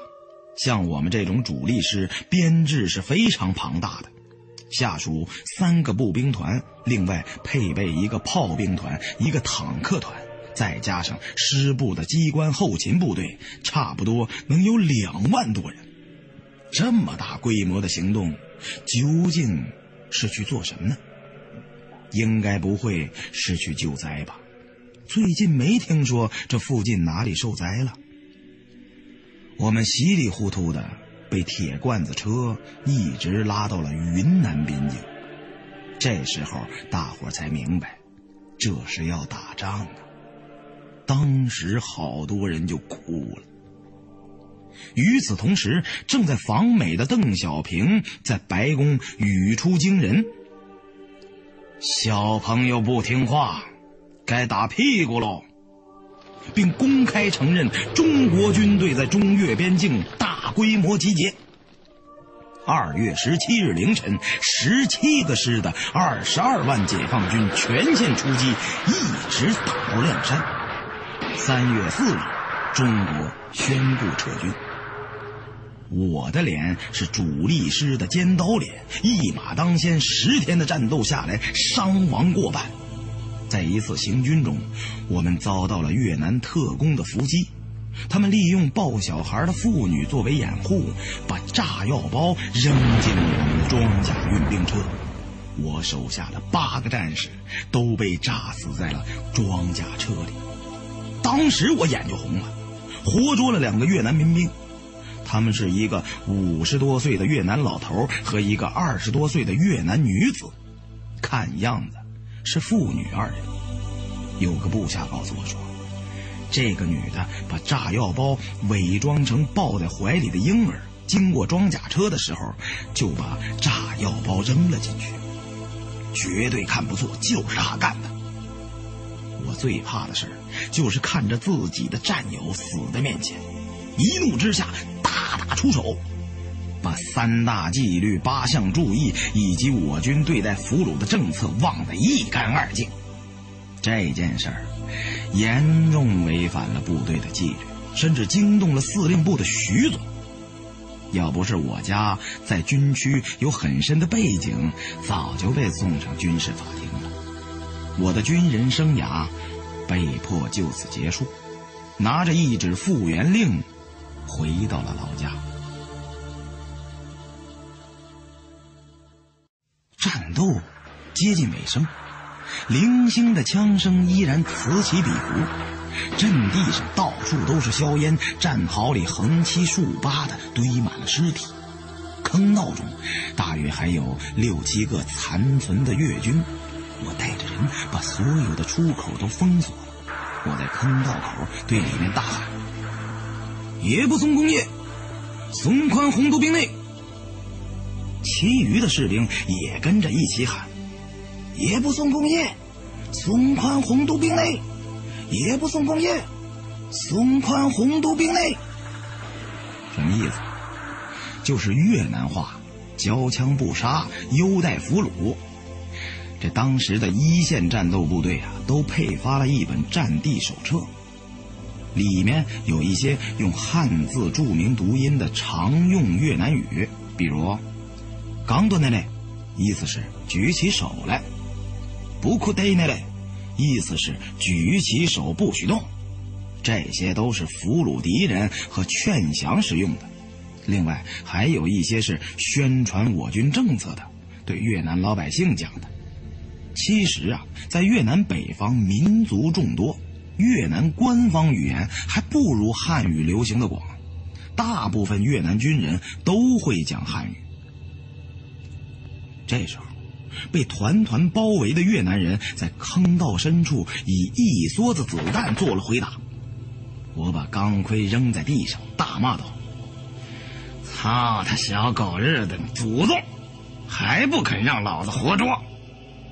转过头对站在我身后的战士发出命令：“集束手榴弹，火焰喷射器，一起干他小狗日的！”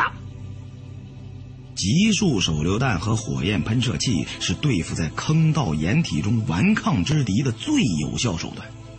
先用大量的手榴弹压制，再用火焰喷射器进行绞杀。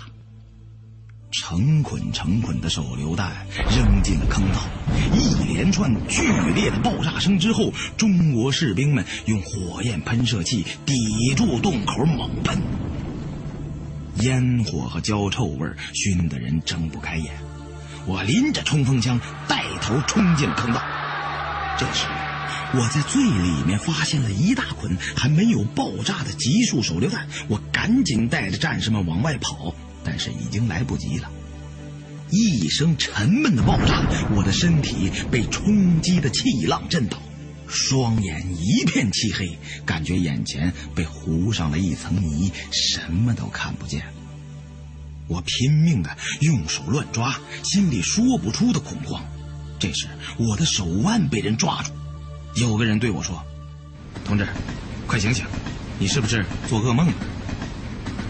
我睁开眼看了看四周。两名列车乘务员和满车厢的乘客都在盯着我看，所有的人脸上都带着笑，我这才明白，刚才是在做梦。长长的出了一口气，对刚才的噩梦还是心有余悸。想不到坐火车回家都能做梦，这回脸可丢光了。我尴尬的对大家伙笑了笑，这可能是我这辈子笑的最难看的一次了。还好没有镜子，自己看不到自己的脸。乘务员见我醒了，就告诉我马上就要到终点站了，准备准备下车吧。我点点头，拎着自己的行李挤到了两节车厢连接的地方，坐在行李包上，点了一支烟，猛吸几口。脑子里还牵挂着我那些在前线的战友，穿着没有领章帽徽的军装，别提有多别扭了，走路也不会走了。回去之后怎么跟我爹交代呢？老头子要是知道我让部队给撵了回来，还不得拿皮带抽死我呀？十几分钟之后，就到站了。我走到家门口转了一圈，没敢进门，漫无目的的在街上乱走，心里盘算着怎么编个瞎话把老头子那关蒙混过去。天色渐晚，暮色黄昏，我进了一家饭馆，想吃点东西，一看菜单吓了一跳，这些年根本没在外边吃过饭了，现在的菜怎么这么贵呀？一盘鱼香肉丝竟然要六块钱，看来我这三千多块钱的复员费也就够吃五百份鱼香肉丝的。我点了两碗米饭和一盘宫爆鸡丁，还要了一瓶啤酒。年轻的女服务员非要推荐给我什么油焖大虾，我死活不要。她小声骂了一句。翻着白眼儿，气哼哼的转身去给我端菜。我不愿意跟他一般见识。我当了整整十年兵，流过汗，流过血，出生入死，就值这五百份鱼香肉丝。想到这儿，有点让人哭笑不得。不过随即一想，跟那些牺牲在战场上、雪山中的战友们相比，我还能有什么不知足的资格呢？这时候，从外边又进来一个客人，他戴了个仿美国进口的大蛤蟆镜。我看他穿着打扮，在当时说来也是很时髦的，就多看了两眼。那个人也看见了我，冲我打量了半天，走过来坐在我这张桌子对面。我心想，这人怎么回事？这么多空桌子不去，非过来跟我挤什么呀？是不是流氓想找我的麻烦呢？操他奶奶的！正挠到我的痒处，我憋着口气，还正想找人打架呢。不过看他样子，又有点眼熟。他的脸大半被大蛤蟆镜遮住，我一时想不起来这人是谁。那人推了推鼻梁上架着的大蛤蟆镜，开口对我说道：“天王盖地虎。”我心说这词儿怎么这么熟啊？于是顺口答道：“宝塔镇河妖。”对方又问：“脸怎么红了？”我一竖大拇指答道：“找不着媳妇儿给急的。”那怎么又白了？娶了只母老虎给吓的。我们俩同时抱住了对方。我对他说：“小胖，你没想到中央红军又回来了吧？”胖子激动的快哭了，老胡啊，咱们各方面红军终于又在陕北会师了。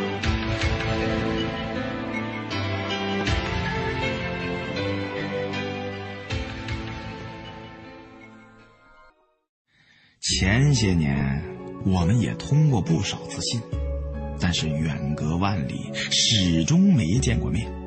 想不到一回城就在饭馆里遇到了，这可真是太巧了。胖子的老爸比我爹的官大多了，可惜文革的时候没架住挨整，死在了牛棚里。几年前胖子返城后找了个工作，干了一年多，就因为跟领导打架，自己当起了倒爷个体户。从我们这边往北方倒腾流行歌曲的录音带，多少年没见，我们俩喝得脸红脖子粗，我就把编瞎话的事儿给忘了。回到家之后，酒后吐真言，把事情的经过跟我爹说了。想不到他没生气，反而很高兴。我心想，这老头越老觉悟越低呀。看自己儿子不用上前线了，还高兴。副转办给我安排的工作是去一家食品厂当保卫科副科长。我在部队待的时间太长了，不想再过上班下班这种有规律的生活，就没去。跟胖子一起合伙去了北方做生意。时间过得很快。眼瞅着就进入了八十年代，我们也都三张多了，生意却越做越惨淡。别说存钱娶媳妇儿，吃饭都快成问题了，经常得找家里要钱解决燃眉之急。这天天气不错，万里无云，我们俩一人带了一副太阳镜，穿着大喇叭裤，在北京街头推了个三轮车。车上架个板子，摆满了磁带，拿个破录音机，拉着俩破喇叭，哇啦哇啦的放着当时的台湾流行歌曲。有个戴眼镜的女学生凑了过来，挑了半天问我：“有王杰石、谢丽斯的吗？”这个以前我们上过货，两天前就卖光了。胖子嬉皮笑脸的对他说。哎呦，我说姐姐，这都什么年代了，还听他们的歌？您听邓丽君、千百惠、张艾嘉吗？来几盘回去听听，向毛起保证，要多好听就有多好听。女学生看胖子不像好人，扭头就走。胖子在后边骂不绝口：“这傻逼，装他妈什么丫挺啊！”还他妈想听金梭银梭，呀，长得就他妈跟梭子似的。我说你现在怎么说话口音都改京腔了？说普通话不就得了吗？冒充什么首都人呢？现在北京的生意太难做了。哎，我说过几天咱奔西安吧。胖子想要辩解，说他祖上就是北京的。还没等说，忽然指着街道的一端叫道：“我靠，工商的来了，快跑啊！”我们俩推着三轮车，撒丫子就跑，七拐八拐的跑到一条街上。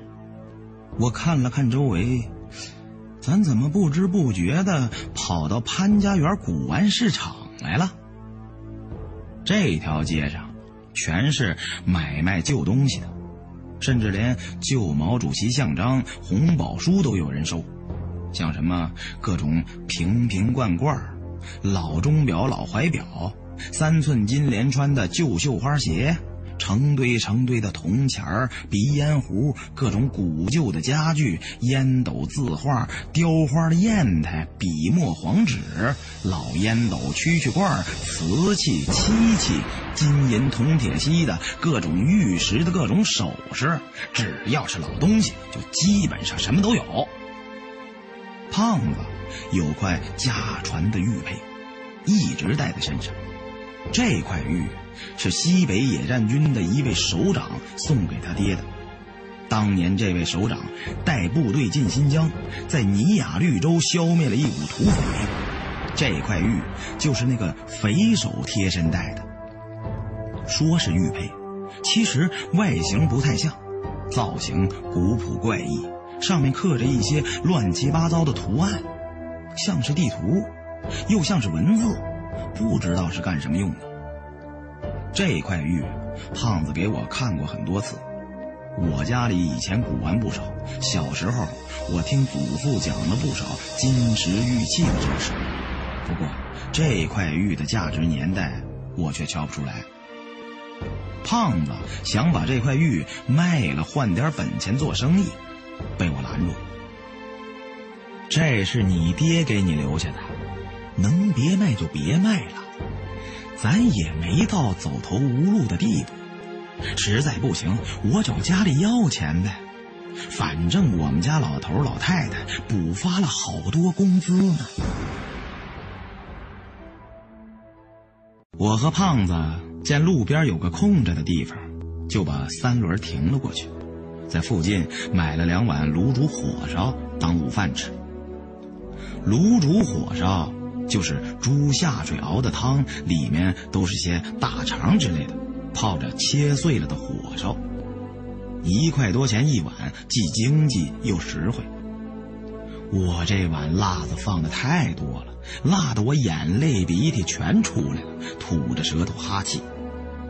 胖子吃了两口，对我说：“嗯，老胡啊，这几年本想带你出来发财的。”没想到现在全国经济都搞活了，形势不是小好，而是一片大好。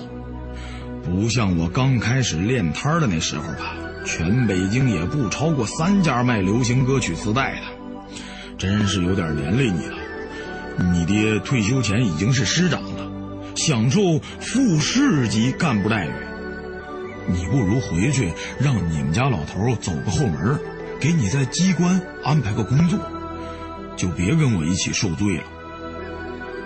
我拍了拍胖子的大肚子说：“兄弟，我也跟你说句掏心窝子的话，我要是想去机关，随时都能去，但是我不敢去呀。你知道为什么吗？我害怕呀。如果我在一个地方坐住了不动了，满脑子想不了别的，全是我那些死去的战友。”他们都在我面前晃来晃去的，一看见他，我的肠子都快疼断了。咱们现在东奔西走，忙忙碌碌的做点小买卖，还能把心思岔开想点别的，要不然呢，我非神经了不可。在部队那么多年，别的没学会，就学会鼓舞士气了。我安慰胖子。咱们呢，现在也不算苦了，这不是还有卤煮可吃吗？想当年我在昆仑山里，那他娘的才真叫苦呢！哎，有一年春节，大伙儿都想家了，好多新兵偷着哭啊。师长一看这还行，赶紧给大伙儿包顿饺子，改善伙食。那饺子吃的。说出来你可能都不信。昆仑山没有任何青菜，菜比金子都贵，肉倒是有的是，全是一个肉丸的饺子。海拔太高，水烧不开，饺子都是夹上的，里边的馅儿是红的。你能想象出来那是什么滋味吗？啊，就这样，我还吃了七八十个呢，差点没把我撑死。馋呐，那几年就没吃过熟的东西，馋坏了。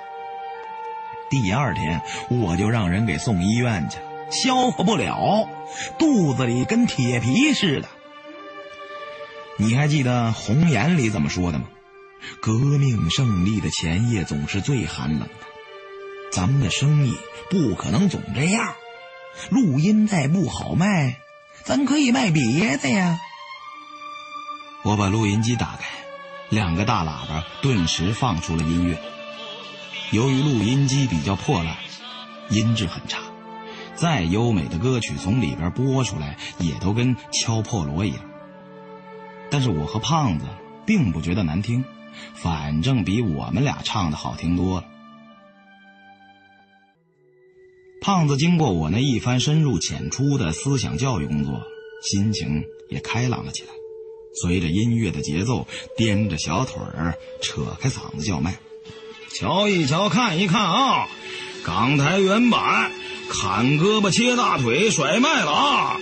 赔本赚吆喝了。”过往的行人和周围做生意摆摊的，全向我们投来好奇的目光。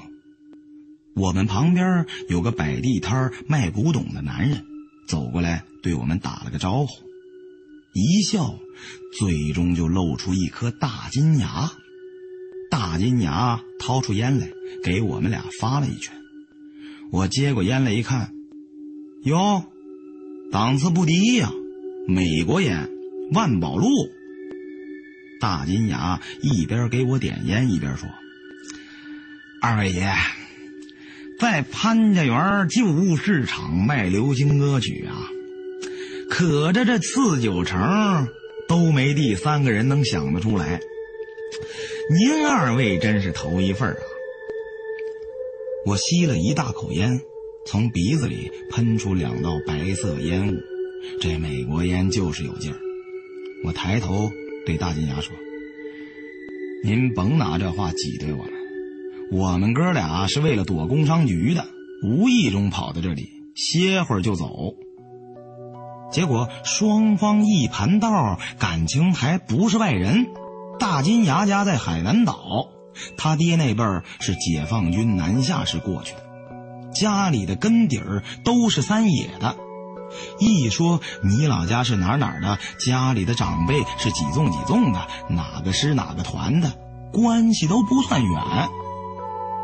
不过，大金牙的爹不是什么干部，他爹是个民间倒斗的手艺人，后来让国军抓了壮丁。徐蚌会战，也就是淮海战役的时候，他所在的部队又起义参加了解放军。他本人一直就在部队里当炊事员，在朝鲜战场上把腿给冻坏了，落下个终身瘫痪。改革开放之后，从海南搬到了北京，收点古董玩器，做些生意。会说的不如会听的，他说的好听，什么倒斗的手艺人？不就是挖坟掘墓的贼吗？这些别人听不出来，但我从小是被我祖父带大的，这些事儿他没少跟我讲。行家伸伸手便知有没有。再往深处一论，我问大金牙：“您家老爷子当年做过摸金校尉，有没有摸出什么大粽子来？”大粽子是一句在盗墓者中流传的暗语。就像山里的土匪之间谈话，也不能直说，呃，自己杀人放火，都有一套黑话切口。粽子是指墓里尸体保存的比较完好，没有腐烂。摸到大粽子，就是说碰上麻烦了，指僵尸、恶鬼之类不干净的东西。干粽子是指墓里的尸体烂的只剩下一堆白骨了；还有肉粽子，是说尸体身上值钱的东西多。大金牙一听这话，立刻对我肃然起敬，非要请我和胖子去东寺吃涮羊肉，顺便详谈。于是三个人就各自收拾东西，一起奔了东四。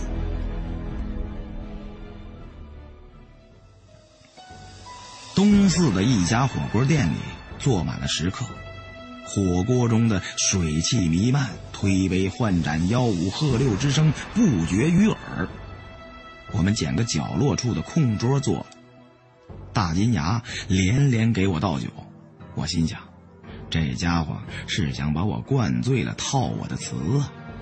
于是赶紧拦住他：“金爷，这二锅头劲儿太猛，我量浅，还是来啤的好了。”边吃边谈，话题就说到了倒斗的事上。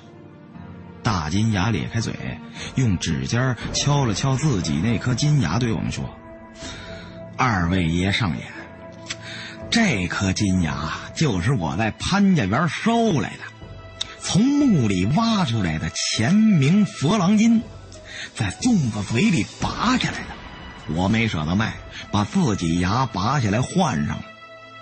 这人也真是的，吃饭时候全挑恶心的说。”还让不让人吃了？舍不得花钱，你直接说多好啊！我赶紧把话题岔开，跟他谈些别的事情。钱压奴婢手，艺压当行人呐。我们随便聊了一些看风水墓穴的门道，又说些当年在昆仑山当工兵的事情，听得大金牙啧啧称奇，对我佩服的五体投地。大金牙的爹被国民党抓壮丁之前，是跟一位湖南姓蔡的倒斗高手学徒，对挖坟掘墓的勾当所知甚多，但是对于那些寻穴的本事就没有学过，因为他师傅蔡先生本身也不懂风水之术。民国十二年之后，洛阳农民李鸭子才发明了洛阳铲。在此之前，他们这一派主要用鼻子闻，为了保持鼻子的灵敏程度，都忌烟酒辛辣之物。用铁签打入地下，拔出来之后拿鼻子闻，铁签从地下泥土中带上来的各种气味，还有凭打土时的手感，地下是空的或者有木头、砖石，这些手感肯定是不同的。其实，这和用洛阳铲打土原理差不多，只不过一个是用鼻子闻，一个是用眼睛瞧。洛阳铲带上来的土可以查看地下土壤的成分，如果有什么瓷片、木片、布片、金银铜铁、锡汞铅，包括夯土砖瓦等等等等，这些都是地下有墓穴的证明。可以通过这些线索来推测地下古墓的年代和布局结构。不过，文土这手艺到大金牙这里就失传了。他爹双腿残疾，他从小又有先天性的哮喘，就不再去做摸金校尉了。一般干这行，都见过不少真东西，凭着这点眼力做起了古玩的生意。我开玩笑的说：“您祖上这手艺潮了点我听我家里的长辈说过一些倒斗的事情，真正的高手没有用铁签、洛阳铲的，那都是笨招。有本事的人，走到一处，拿眼一看就知道地下有没有古墓，埋在什么位置、什么结构，这些一眼就能看出来。”凡是风水绝佳之所，必有大墓。能埋在里边的，生前都不是一般人。这种墓里边全是宝贝。真正的大行家对洛阳铲那些东西是不屑一顾的，因为地下土壤如果不够干燥，效果就大打折扣。特别是在江南那些富庶之地，降雨量大，好多古墓都被地下水淹没，地下的土层被水冲得一塌糊涂。大金牙听我说的天花乱坠，对我更是推崇。胡爷，我算服了。常言怎么说来着？朝闻道，夕死可矣。听了您这一番高论，我算是没白活这么大岁数。像您那种既懂风水术，又当过工兵，了解土木工程作业的人才，真是可遇不可求啊！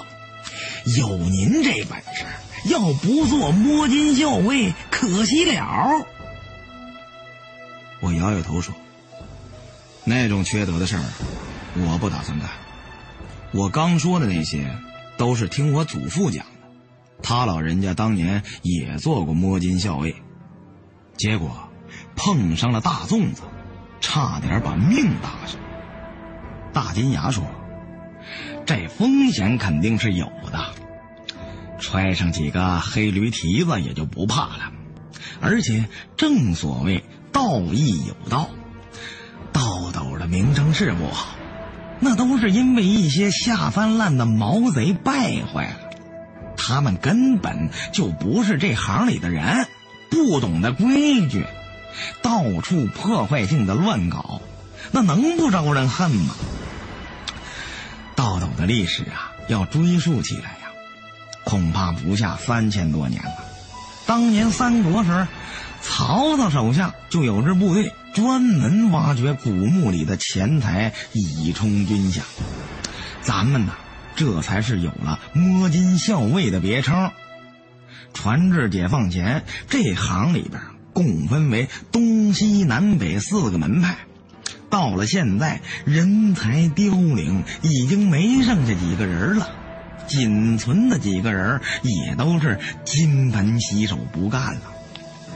现在那些小辈啊，都是些乡下的闲汉，一帮一伙成群结队的去挖坟掘墓，哪里懂得什么行内呃两步一曲三香三拜吹灯摸金的规矩呀？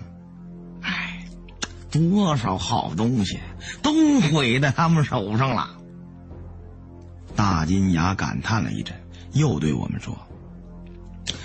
我常年在潘家园倒腾玩意儿，您二位将来要是有什么好东西，我可以负责给你们联系买家，你们亲自去谈，谈成了给我点提成就行。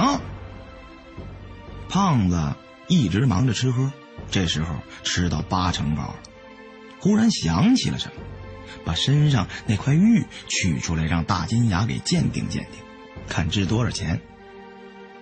大金牙看了看，又放在鼻子边上闻了几下。胖爷，您这块可是好玉呀，至少不下千年历史了。嗯，有可能还要早，应该是唐代以前的。这上面的文字不是汉文。是什么我也瞧不出来，肯定能值不少钱。不过在没判断出具体价值之前，您呐最好还是留着别出手，不然可能就亏大了。您这块玉在哪儿得来的？胖子说起他家的历史就来了兴致。要说来历，那可是小孩没娘，说来话长了。我这么跟你说吧，这块玉是我爹参加黄麻暴动时候的老战友送的。我爹的那位老战友是野司的一号大首长，带部队进新疆的时候，他的部队和一股土匪遭遇了，这帮土匪也是找死。解放军的一号首长身边的警卫团能是吃干饭的吗？不到五六分钟，就把那百十号土匪消灭光了。打扫战场的时候，在一个土匪头子身上发现了这块玉，一号首长就把它当成纪念品送给了我爹。这块玉，嗯，往前的事儿我就不清楚了。我们一直喝酒喝到晚上十二点多才分手。临别之时，大金牙送给我们俩人一人一个弯钩式的东西。这东西有一寸多长，乌黑锃亮，坚硬无比，还刻着两个篆字，看形状像是“摸金”二字。这物件年代久远，像是个古物，一端。被打了个孔，穿着红色丝线，可以挂在脖子上当装饰品。大金牙说：“咱们哥们真是一见如故。这两个是穿山甲的爪子做的护身符，给你们二位留个念想，有空就来潘家园找我。青山不改，绿水长流，咱们后会有期。”我和胖子回到了我们在崇文门附近租的一间小平房里，酒喝的太多，晕晕乎乎的，一直睡到转天中午。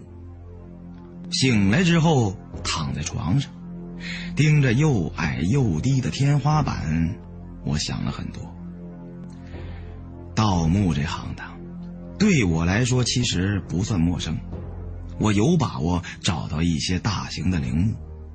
钱，对我来说不是最重要的东西，可以说我一点都不在乎有没有钱。但是生活总是充满了矛盾，现在的我又太需要钱了。我父母都是由国家养着，我没有家庭负担，自己吃饱了全家不饿。但是我那些牺牲在战场上的兄弟们怎么办？他们的爹妈谁去奉养照料？看病吃药的费用，还有他们的弟弟妹妹上学的学费，凭着那点抚恤金，还不够喝西北风的。在战场上，好像除了我之外，人人都有理由绝对不可以死，最后的幸存者却是我。我这条命。